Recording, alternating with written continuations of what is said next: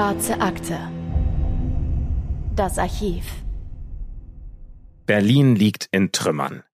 Einige Häuser sind verschwunden und manche stehen nur noch zur Hälfte.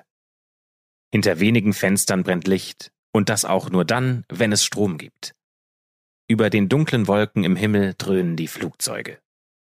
Es ist das Jahr 1949. Berlin ist in vier Teile geteilt. Den amerikanischen, den englischen, den französischen und den sowjetischen Sektor. An der Bernauer Straße, Ecke Ackerstraße, steht ein Grenzposten. Von hier aus kann man von einem Stadtteil in den nächsten wechseln. Zwei Volkspolizisten stehen am offenen Grenzübergang. Sie kontrollieren Passanten, halten Autos an, lassen sie dann aber meist passieren. An den Gürteln der Wachposten hängt eine Pistole und ein Knüppel. Acht Stunden lang stehen die beiden Beamten mit dem Rücken zur Wand und schauen in Richtung Westen. Dann kommt ihre Ablösung. Sie übergeben ihre Waffen an die beiden anderen Volkspolizisten, dokumentieren alles in einem Buch und machen Feierabend. Die beiden Männer, deren Nachtschicht jetzt beginnt, positionieren sich an der Wand und behalten die Straße in Richtung Westen im Auge. Sie bemerken die Männer hinter ihnen nicht, die sich im Dunkeln der Häuserwand verborgen halten. Leise kommen sie den Polizisten näher. Ein junger Mann löst sich aus der Gruppe und tritt aus dem Schatten vor auf die Straße. Er geht schnell, aber lautlos von hinten auf die Volkspolizisten zu. Die schauen weiter auf die Straße vor sich und bemerken den jungen Mann erst, als sie den Lauf einer Pistole in ihrem Rücken spüren. Dieser junge Mann ist gut gekleidet, mit Anzug und Krawatte. Seine Haare sind zurückgekämmt und lockig, so wie es fast jeder junge Mann zu dieser Zeit trägt. Die Pistolen, die der Mann in jeder Hand hält und gegen die Rücken der Grenzwachen presst, trägt allerdings nicht jeder. Die Beamten strecken die Hände in die Luft, als sich mehrere Personen aus dem Schatten lösen. Weitere Männer in schicken Anzügen kommen auf sie zu und einer greift den Polizisten an den Gürtel, denn sie nehmen ihnen die Waffen ab. Die jungen Männer nehmen sich auch eine Blendlaterne vom Standposten an der Grenze aber dieses Mal fallen hier keine Schüsse. Und das ist eine Ausnahme. Aber gelacht wird trotzdem. Das wissen die Volkspolizisten. Wenn darüber in den Berliner Zeitungen geschrieben wird, dann werden die Menschen in der Stadt die Zeitung mit einem Grinsen am Tisch herumreichen und sich über die Volkspolizisten lustig machen. Und das Ganze auch nicht zum ersten Mal. Und damit begrüßen wir euch wieder zu einer neuen Folge der Schwarzen Akte.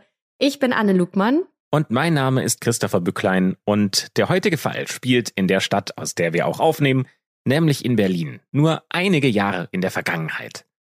Wir befinden uns nämlich gerade im Berlin der Nachkriegszeit. Es ist das Jahr 1948. Die Stadt liegt in Trümmern und ist in vier Besatzungszonen aufgeteilt. Noch können die Berlinerinnen und Berliner aber über die Grenzen von einem Stadtteil in den anderen wechseln, und die Menschen leben in Armut. Die Lebensmittel sind knapp und wer nicht hungern will, der handelt auf einem der vielen Schwarzmärkte in den Vierteln oder stiehlt. Die Menschen leiden unter der Teilung der Stadt. Die können zwar ihren Sektor noch verlassen, aber die Stadt ist eben dennoch geteilt. An den Grenzen gibt es Kontrollen und im Osten hat die Volkspolizei einen ziemlich schlechten Ruf bei den Berlinerinnen und Berlinern. Viele finden, dass die Leute dort die Situation ausnutzen, opportunistisch, schlecht ausgebildet und auch ausgerüstet sind und oft kontrollieren die Grenzposten wahllos Menschen. Einige werden schikaniert. Als in den Zeitungen Meldungen auftauchen, dass diese Grenzposten von jungen Leuten überfallen werden, da gibt es kein Mitleid, ganz im Gegenteil. Die meisten verspotten die sogenannten Wopos, wie die Volkspolizisten genannt werden, und machen sich darüber lustig, dass den Wachen an der Grenze die Pistolen geklaut werden. In den Zeitungen steht zum Beispiel sowas wie Überfall auf Volkspolizisten, am Dienstag um 1 Uhr griff eine aus dem Westsektor kommende Verbrecherbande Volkspolizisten an.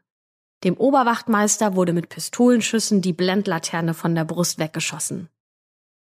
Die Berliner Bevölkerung bewundert die jungen Männer, die sich so etwas trauen, und sie sympathisieren mit den Verbrechern. Eine Historikerin erklärt das folgendermaßen.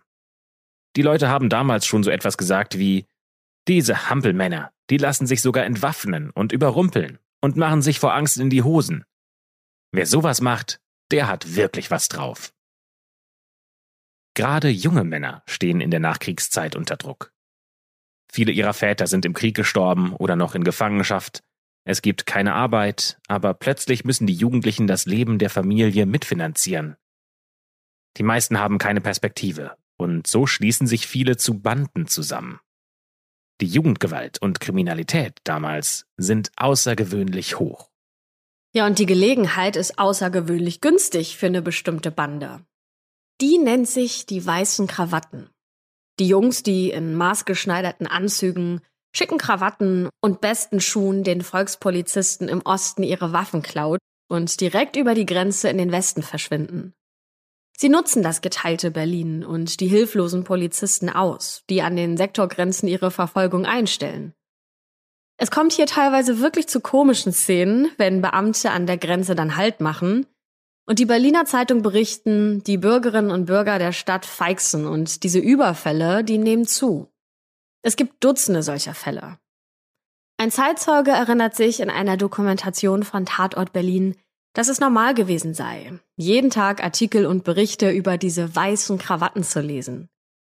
Die Zeitungen hätten sich mit den Geschichten über die Bande immer wieder überboten, und wenn ihr euch selbst mal Fotos und Dokumentation zu unserem heutigen Fall anschauen möchtet, dann schaut am besten in die Show Notes der heutigen Folge, denn da haben wir euch ein bisschen was verlinkt. Es bleibt aber nicht nur bei geklauten Pistolen und den Jugendstreichen, wofür viele Berliner die Überfälle der gut aussehenden jungen Männer halten. Nein, zwei Männer schlagen vor einem Fotogeschäft die Schaufensterscheibe ein, klauen eine Leica-Kamera und schießen bei ihrer Flucht auf den Inhaber des Geschäfts, der mit seinem großen Hund hinter den beiden Jungs herrennt. Der Ladeninhaber wird am Arm getroffen. Kurz darauf ist ein Juwelier in einer Straße im Westen Ziel der Bande. Auch dort fallen Schüsse und die Jungs fliehen in den Osten. Dort überfallen sie kurz darauf ein Geschäft und fliehen in den Westen, wo sie wenig später eine Bank überfallen und über die Sektorengrenze in den Osten flüchten. Und so weiter. Die Polizei kann dem so gut wie nichts entgegenstellen. Die Beamten sind schlecht ausgerüstet, schlecht vernetzt und noch schlechter bewaffnet. Durch die Teilung gibt es auch eine gespaltene Polizei mit zwei Präsidien, die sich untereinander nicht austauschen das neu eingerichtete Präsidium im Westen hat nicht mal eine Fingerabdruckkartei oder ein Labor, um Spuren zu analysieren. Und so kann die Bande in den schicken Anzügen eine Aktion nach der anderen durchziehen. In den Zeitungen damals wird von den unterschiedlichsten Überfällen berichtet, zum Beispiel dem Überfall auf eine Villa im Berliner Ortsteil Dahlem. Denn in der Zeitung steht, dass fünf maskierte Männer in die Villa eingebrochen sind, die alte Frau, die dort wohnt, gefesselt und dann mehrere tausend Ost- und Westmark aus dem Haus gestohlen haben. Vorher haben sie aber noch den Kirschkompott im Keller aufgegessen, steht da. Oder den Überfall auf das Lokal zum Freischütz. Als die maskierten Männer in den Schankraum stürzen, da hält es der Zeuge Richard erst für einen Scherz, denn er sagt in der Dokumentation die großen Kriminalfälle, dass alle im Gasthaus mit gehobenen Händen zugesehen hätten, wie die Männer an der Theke die Kasse leergeräumt haben. Die Inhaberin sei dann aus der Küche gekommen und habe die Räuber aufhalten wollen, aber die haben ihre Pistolen gezückt und eine der abgefeuerten Kugeln trifft die Frau oberhalb der Lunge. Für die Bandenmitglieder der weißen Krawatte ist das Räuberleben ein Vollzeitjob. Fast jeden Tag oder manchmal sogar zweimal am Tag überfallen sie irgendjemanden. Vom Juwelier zum Schankhaus, zum Metzger, zur Bank. Einer, der damals dabei war, sagt später, wir waren bei der Jugend kleine Helden. Aber das sollte nicht lange so bleiben. Die Bande hat es nicht nur auf die Reichen der Stadt abgesehen. Ein Zeuge erinnert sich an einen Vorfall auf einem Schwarzmarkt. Dieser Zeuge heißt Erwin. Er hat dort als Jugendlicher Zigaretten und Schokolade verkauft und er erzählt in einer Doku, dass ein paar Jugendliche in schicken Anzügen an ihnen vorbeikamen und ihnen die Zigaretten abgenommen hätten. Als das eine andere Gruppe Erwachsener mitbekommt, wollten sie die Jugendlichen zur Rede stellen, woraufhin einer der Jungen eine Pistole aus der Tasche zieht. Und er schießt sofort. Ein Mann wird am Bein verletzt und ein Passant, der überhaupt nichts mit dieser Situation zu tun hatte, wird am Bauch getroffen. Für die Berliner Polizei ist klar, diese Jungs in den Anzügen sind gefährlich. Sie greifen schnell zu ihren Waffen und haben keine Hemmung, sie einzusetzen. Bei den Berlinerinnen und Berlinern schlägt die sympathisierende Stimmung dann erst später um, nämlich ein Jahr nach dem ersten Verbrechen im Jahr 1948. Denn es war ja eigentlich nur eine Frage der Zeit, bis es den ersten Toten gibt. Im April 1949 überfällt ein Mann im schicken Anzug einen Juwelier in Friedrichshain und ein Angestellter des Ladens rennt hinter dem Räuber her.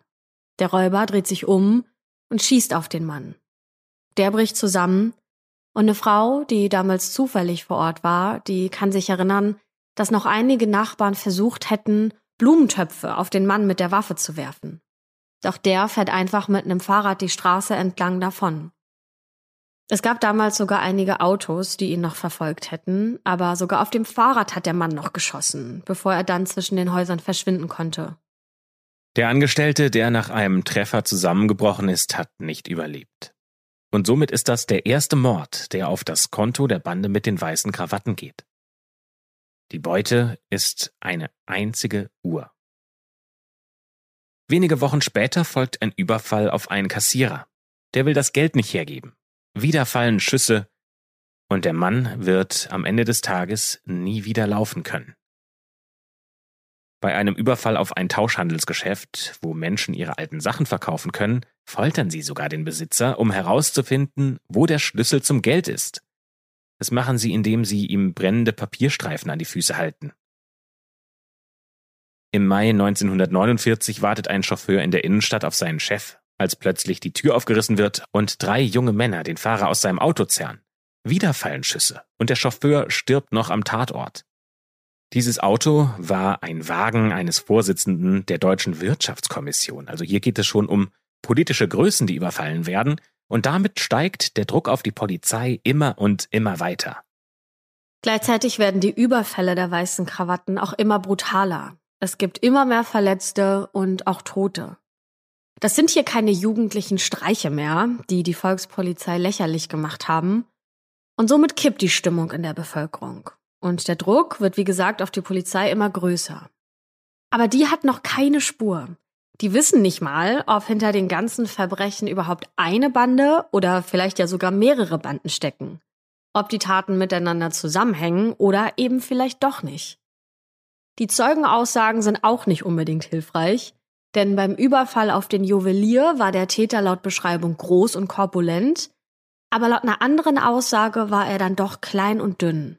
Mal schwarzhaarig, dann blond, und einige sind überzeugt, dass es nicht nur einer, sondern mehrere Personen gewesen sind. Durch die schicken Anzüge vermuten viele Zeugen außerdem, dass die Männer deutlich älter sind und keine Jugendlichen mehr zum Beispiel. Es gibt eigentlich nur eine einzige Übereinstimmung, die alle benennen können. Und das sind die weißen Krawatten.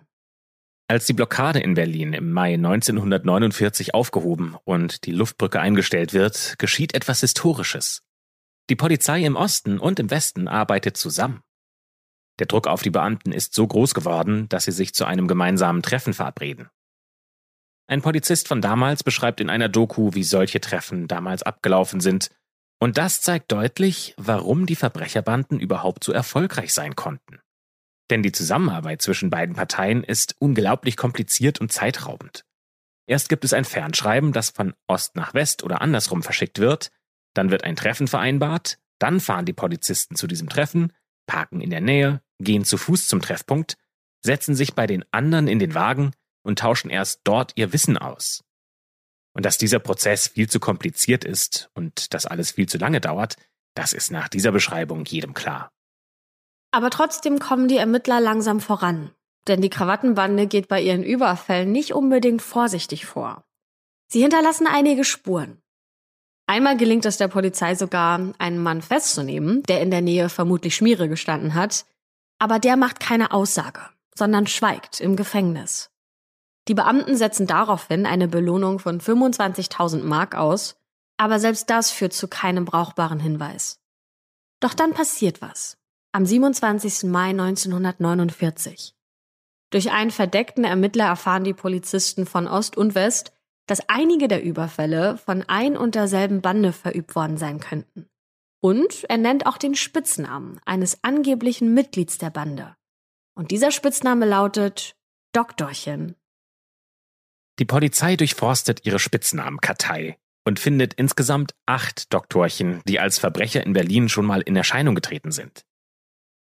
Sie befragen auch nochmal den Mann, den sie beim Schmierestehen erwischt haben, und der sagt dahingehend zwar nichts, aber dafür finden sie eine andere Quelle. Die Polizei befragt nämlich die Personen im Umfeld ihres Häftlings und stößt dabei auf eine wütende Ehefrau und einige weibliche Bekanntschaften, die nur allzu gerne Auskunft über den Job des Mannes geben, den sie da gerade festgenommen haben. Dieser Mann wird Henker Hannes genannt. Henker Hannes ist tatsächlich Henker, beziehungsweise offiziell heißt es Scharfrichtergehilfe, der in Berlin Dutzende Menschen hingerichtet hat und jetzt im Verbrechermilieu unterwegs ist. Und mittlerweile ist er Teil einer Bande, die ihre Überfälle immer in maßgeschneiderten Anzügen mit weißen Krawatten begeht. Der Bandenchef weigert sich, der Ehefrau von Henker Hannes den Anteil ihres Mannes zu geben. Und das gefällt ihr natürlich überhaupt nicht. Als Rache verrät sie also der Polizei alles über die weißen Krawatten und bringt Licht ins Dunkel. Um wen es sich denn bei dem Mann handelt, den alle Doktorchen nennen. Denn Doktorchen ist der Anführer der Bande. Und mit richtigem Namen heißt der Werner Glado. Werner ist 18 Jahre alt und wohnt noch bei seinen Eltern. Wahrscheinlich haben auch die Polizisten ziemlich ungläubig geschaut, denn der Anführer einer Verbrecherbande, die in Berlin ihr Unwesen treibt, der gefährlichsten Bande, die es je in der Stadt gegeben hat, das soll ein Minderjähriger sein? Denn damals galt man erst mit 21 als volljährig denn in der DDR wird die Volljährigkeit mit 18 erst 1950 eingeführt, in der BRD erst in den 70er Jahren. Werner ist also juristisch gesehen minderjährig. Werner ist Sohn eines Fleischers und hat kurz vor Ende des Krieges noch bei der Hitlerjugend schießen gelernt, um gegen die Rote Armee zu kämpfen. Vermutlich hat er sogar auch in der Schlacht um Berlin im Jahr 1945 gekämpft, im Alter von 14 Jahren. Nach dem Krieg schlägt sich Werner auf den Schwarzmärkten der Stadt durch. Er ist schlau, listig und er kann sich aus jeder Situation rausreden. Und nach dem Krieg ist das Leben für alle in der Stadt hart. Werner sieht nur einen Ausweg, um Geld zu verdienen, und das ist die Kriminalität. Mit 16 Jahren betrügt er auf dem Schwarzmarkt die Zigarettenverkäufer, denn damals ist Tabak eine Art zweite Währung, und Werner luchst den Händlern ganze Stangen ab, indem er ihnen Falschgeld unterjubelt. Werner ist darin so gut, dass die Leute ihn den Kipperkönig vom Alexanderplatz nennen. Aber nicht nur dort ist er bekannt, sondern auch bei der Polizei. Die ist auf die Masche aufmerksam geworden und nimmt Werner fest. Er fällt aber noch unter das Jugendstrafrecht. Und daher wird er zu nur vier Monaten Haft verurteilt und kommt ins Jugendgefängnis Plötzensee. Das ist Anfang 1948. Das heißt, damals ist Werner 17 Jahre alt. Im Gefängnis lernt er dann eine ganz bestimmte Person kennen und diese Person heißt ebenfalls Werner, wird von den meisten aber nur Soni genannt. Der sitzt ein halbes Jahr wegen versuchten Diebstahls und bei ihrer ersten Begegnung prügeln sich die beiden erstmal direkt, denn Soni will Werner zeigen, wer hinter Gittern das Sagen hat und bekommt dafür sogar ein paar Tage Einzelhaft noch on top. Danach müssen sie sich eine Zelle teilen und Soni befürchtet, dass Werner Rache schmiedet. Stattdessen versorgt der ihn mit Brot, ist hilfsbereit und erzählt ihm, dass der eigentliche Feind ja draußen vor der Zelle sei und nicht drin.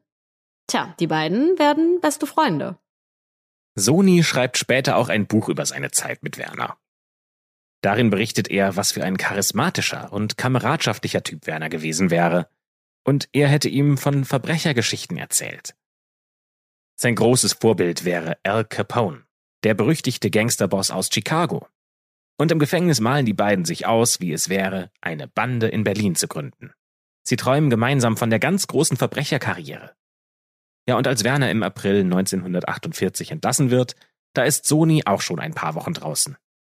Die beiden treffen sich im Haus von Sonis Eltern und im Keller zeigt Sony Werner alte Waffen aus dem Krieg. Sony schenkt Werner sogar zwei Pistolen. Das sind die beiden Waffen, die er den Volkspolizisten nur wenig später am Grenzübergang in den Rücken gedrückt hat. Werbung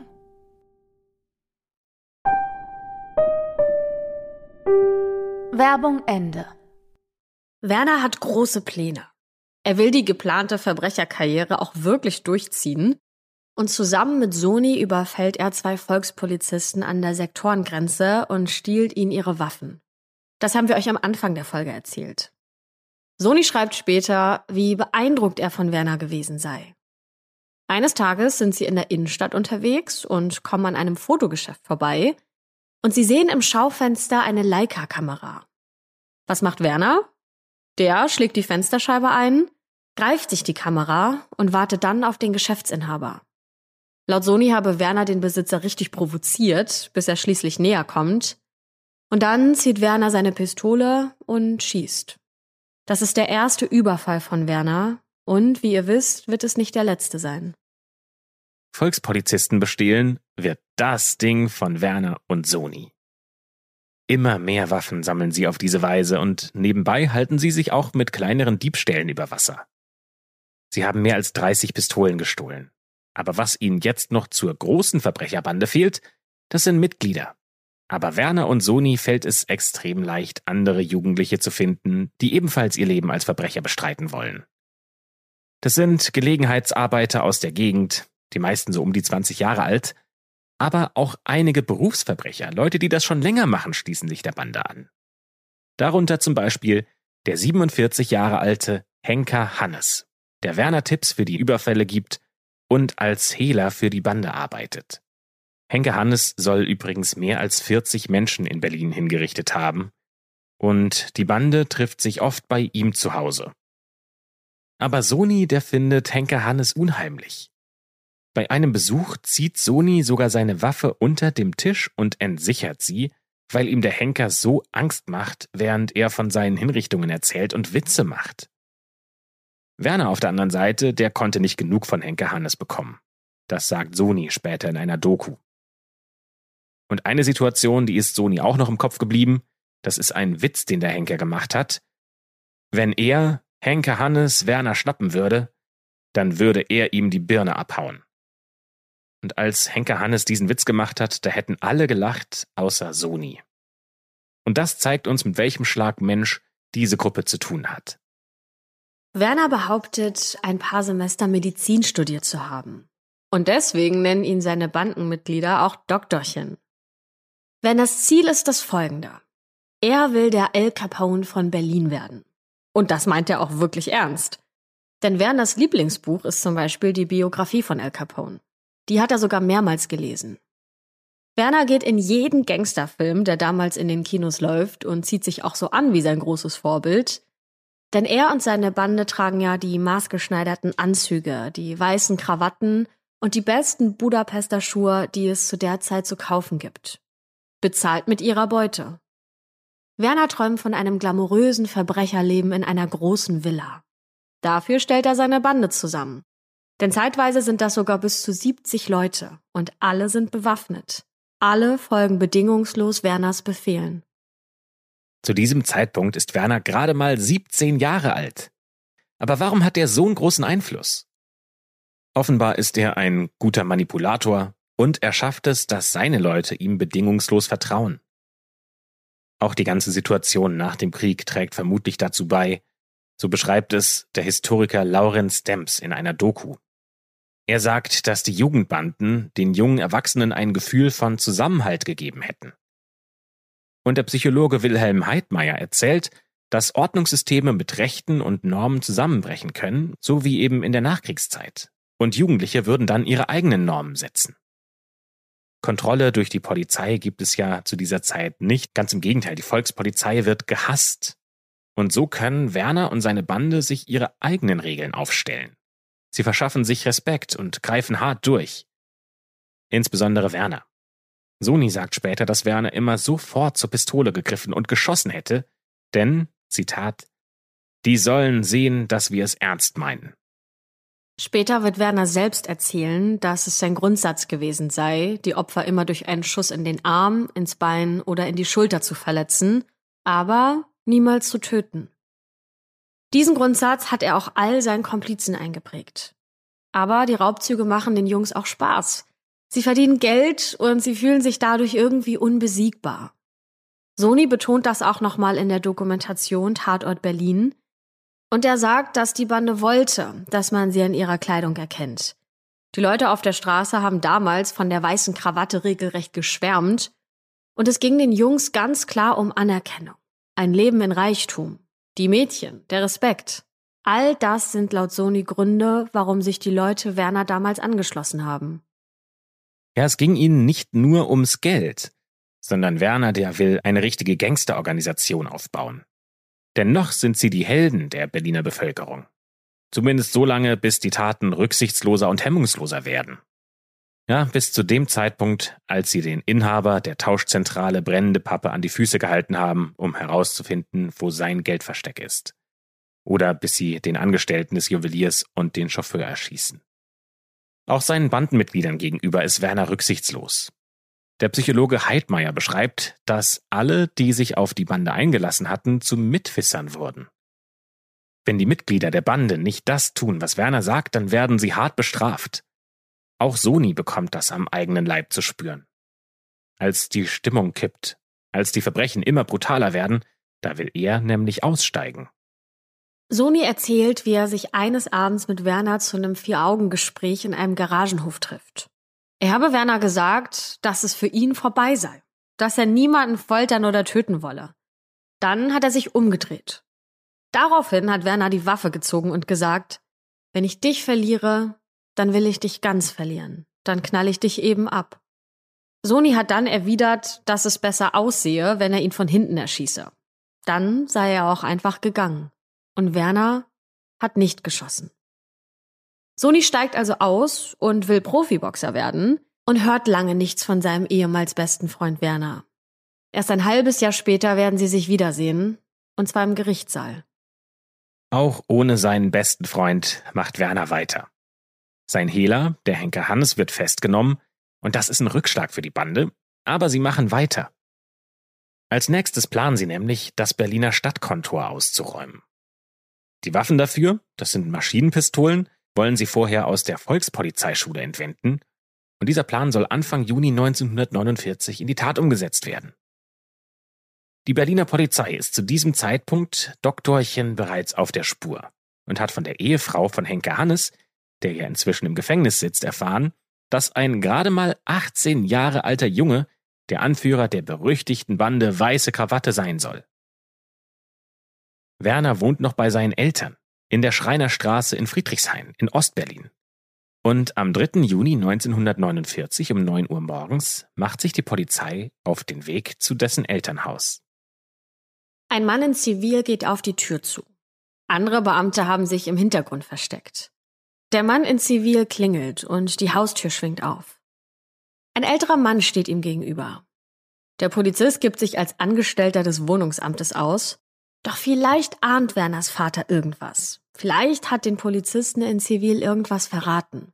Denn der Vater durchschaut den Ermittler sofort. Die anderen Beamten unterstützen ihren Kollegen in Zivil und wollen sich Zugang zum Flur verschaffen. Aber da steht schon Werners Mutter auf dem Treppenabsatz und schreit ganz laut Kripo-Schweine. Dann dreht sie sich um und rennt in ein anderes Zimmer. Die Polizisten stürzen in das Haus und ziehen die Pistolen.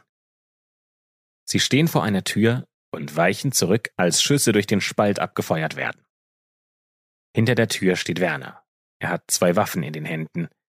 Und seine Mutter reicht ihm Munition an und hält ihm dabei die Hose fest. Offenbar hat Werner gerade noch geschlafen. Eine ganze Stunde lang donnern Kugeln durch das Haus und mehrmals versucht Werner in dieser Zeit über den Balkon oder das Dach des Nachbarhauses zu fliehen. Aber die Polizei versperrt ihm den Weg. Ein Polizist erinnert sich später an das Feuergefecht und erzählt, dass sie auf alles geschossen hätten, was sich nur bewegt hat, fast auch auf die eigenen Leute. Es werden mehrere Menschen verletzt und auch Werner wird am Kinn getroffen und am Oberschenkel. Schließlich sackt er bewusstlos zu Boden. In einem Nachrichtenbeitrag von damals heißt es, der Volkspolizei gelang es, die gefährlichen Burschen festzusetzen. Ein Erfolg, der überall Vertrauen und Achtung einbrachte. Hier, und da wird die Wohnung von Werner gezeigt, überwältigte ihn die Volkspolizei nach einstündigem Feuergefecht. Fast alle Bandenmitglieder werden in den nächsten Tagen von der Polizei festgenommen. Alle werden befragt. Ein Komplize sagt einem Untersuchungsrichter, dass Doktorchen schon seit längerem geplant hätte, größere Banken und Geschäfte in denen sich viel Bargeld sammelt, zu überfallen. Und auch Ex-Mitglied Sony, der ja schon vor mehreren Monaten ausgestiegen ist, wird verhaftet. In den Zeitungen von damals wird sehr groß über die Festnahmen berichtet.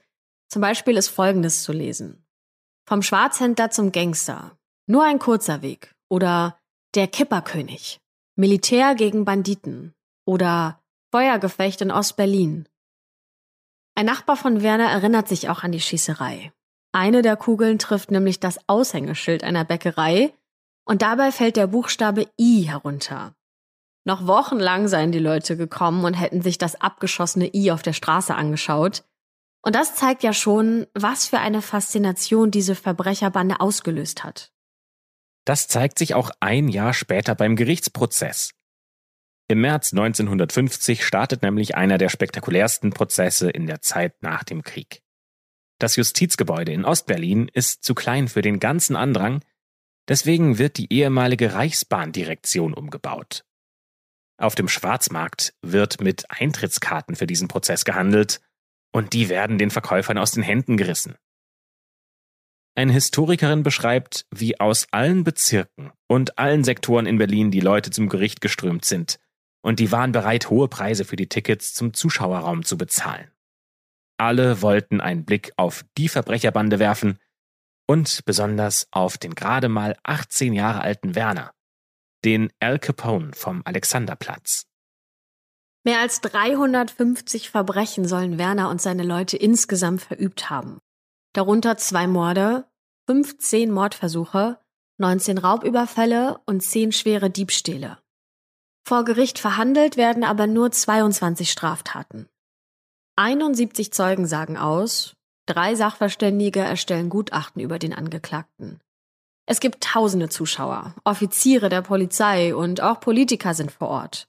Und natürlich hunderte Polizisten, um Sicherheit zu garantieren. Die Transporter, mit denen die Angeklagten zum Gericht transportiert werden, die werden von sechs Polizeimotorrädern, zwei Mannschaftswagen und nochmal zwei Polizeiwagen eskortiert. Die Route, die die Kolonne nimmt, die wird jeden Tag geändert, denn die Angst ist einfach zu groß, dass irgendjemand die Bande befreien könnte. Und damit soll aber auch gleichzeitig gezeigt werden, schaut her, so gefährlich sind die Bandenmitglieder. Im Gerichtssaal ist davon aber wenig zu spüren.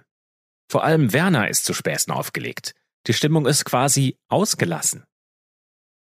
Es gibt viele Fotos aus dem Gerichtssaal. Wenn ihr mal reinschauen wollt, schaut in die Show Notes. Da haben wir euch einige dieser Fotos verlinkt. Werner sitzt da mit gewellten, zurückgekämmten Haaren, der dem psychiatrischen Gutachter sagt, mein Schlaf ist ausgezeichnet, meine Natur ist ebenso fröhlich und lustig. Werner macht Witze mit der Presse und gibt ein Interview nach dem anderen. Niemand glaubt daran, dass er eine wirklich ernsthafte Strafe verbüßen müsste. Vor allem nicht die Todesstrafe. Im schlimmsten Fall könnte ihm die nämlich blühen. In Westberlin, da ist sie bereits abgeschafft worden, aber in Ostberlin noch nicht. Aber auch wenn es die Todesstrafe noch offiziell gibt, mit dem Tod von Werner rechnet hier niemand. Allerdings sieht die Verwaltung von Ostberlin das alles ein bisschen anders. Die Zeitung Nachtexpress bringt es auf den Punkt. Und zwar soll der Prozess, und das ist ein Zitat, für jene Elemente eine Warnung sein, die aus Berlin ein Chicago machen wollen und ihre aus amerikanischer Schundliteratur erlernten Gangstermanieren gegen die Bevölkerung und die Volkspolizei in Anwendung zu bringen gedenken. Wir können also festhalten, dass für die Taten vor allem der amerikanische Einfluss verantwortlich gemacht werden soll. Zumindest in Ostberlin. Der Spiegel schreibt damals passend Folgendes. Werner hat sich im falschen Sektor schnappen lassen. Peaks deutsche Demokraten haben die Todesstrafe noch nicht abgeschafft. Und genau diese Strafe fordert jetzt die Staatsanwaltschaft. Zwei Mitglieder der weißen Krawatte sollen hingerichtet werden. Für Werner fordert der Staatsanwalt sogar die dreimalige Todesstrafe. Sony erinnert sich in seinen Memoiren, dass Werner dem Richter daraufhin gesagt habe, Wissen Sie, Herr Richter, die dreifache Todesstrafe, einmal lasse ich mir das ja gefallen, die Birne abhauen. Aber die anderen beiden Male würde ich sagen, das ist Leichenschändung. Ein Polizist, der Werner damals gekannt und im Gefängnis besucht hat, erzählt, dass er sich auch in seiner Zelle selbstsicher gegeben hätte. Der Polizist hätte ihn gefragt, mit welcher Strafe Werner rechnet, und Werner hätte geantwortet, vier oder vielleicht fünf Jahre. Aber der Polizist sagt ihnen in diesem Moment auch, dass Werner damit jetzt besser nicht rechnen sollte. Die Verteidigung spricht sich für das Jugendstrafrecht aus. Schließlich war er bei vielen seiner Taten ja noch minderjährig. Das würde maximal zehn Jahre Haft bedeuten. Es gibt ein medizinisches Gutachten und das beschreibt, dass Werner in der Pubertät stecken geblieben sei. Zitat Infantile Fantasien haben eine negative Entwicklung in dem Heranwachsenden verursacht, sodass der pubertäre Reifeprozess noch nicht als abgeschlossen betrachtet werden kann. Als voll erwachsen kann man den Hauptangeklagten Werner nicht bezeichnen. Ja, da haben sie aber die Rechnung ohne das Gericht gemacht, denn das Gericht wendet ein Gesetz aus der Zeit der Nationalsozialisten an. Und auf dessen Grundlage können Jugendliche auch nach dem Erwachsenenstrafrecht verurteilt werden. Und so kommt es, dass im April 1950 das Urteil gesprochen wird. Und das Schwurgericht verurteilt Werner und zwei andere Bandenmitglieder zum Tode. Werners Verteidiger erzählen später, dass Werner seine Rolle als Chef und überlegener Geist bis zum Ende durchgezogen hätte. Und sogar als der Richter das Urteil verkündet, wäre es Werner nicht anzumerken gewesen, dass diese ganze Geschichte und diese ganze Situation den jungen Mann in irgendeiner Form berührt. Die Verteidiger legen direkt Revision ein, aber der Antrag wird zurückgewiesen. Andere Mitglieder und darunter auch Sony werden zu langjährigen Haftstrafen verurteilt.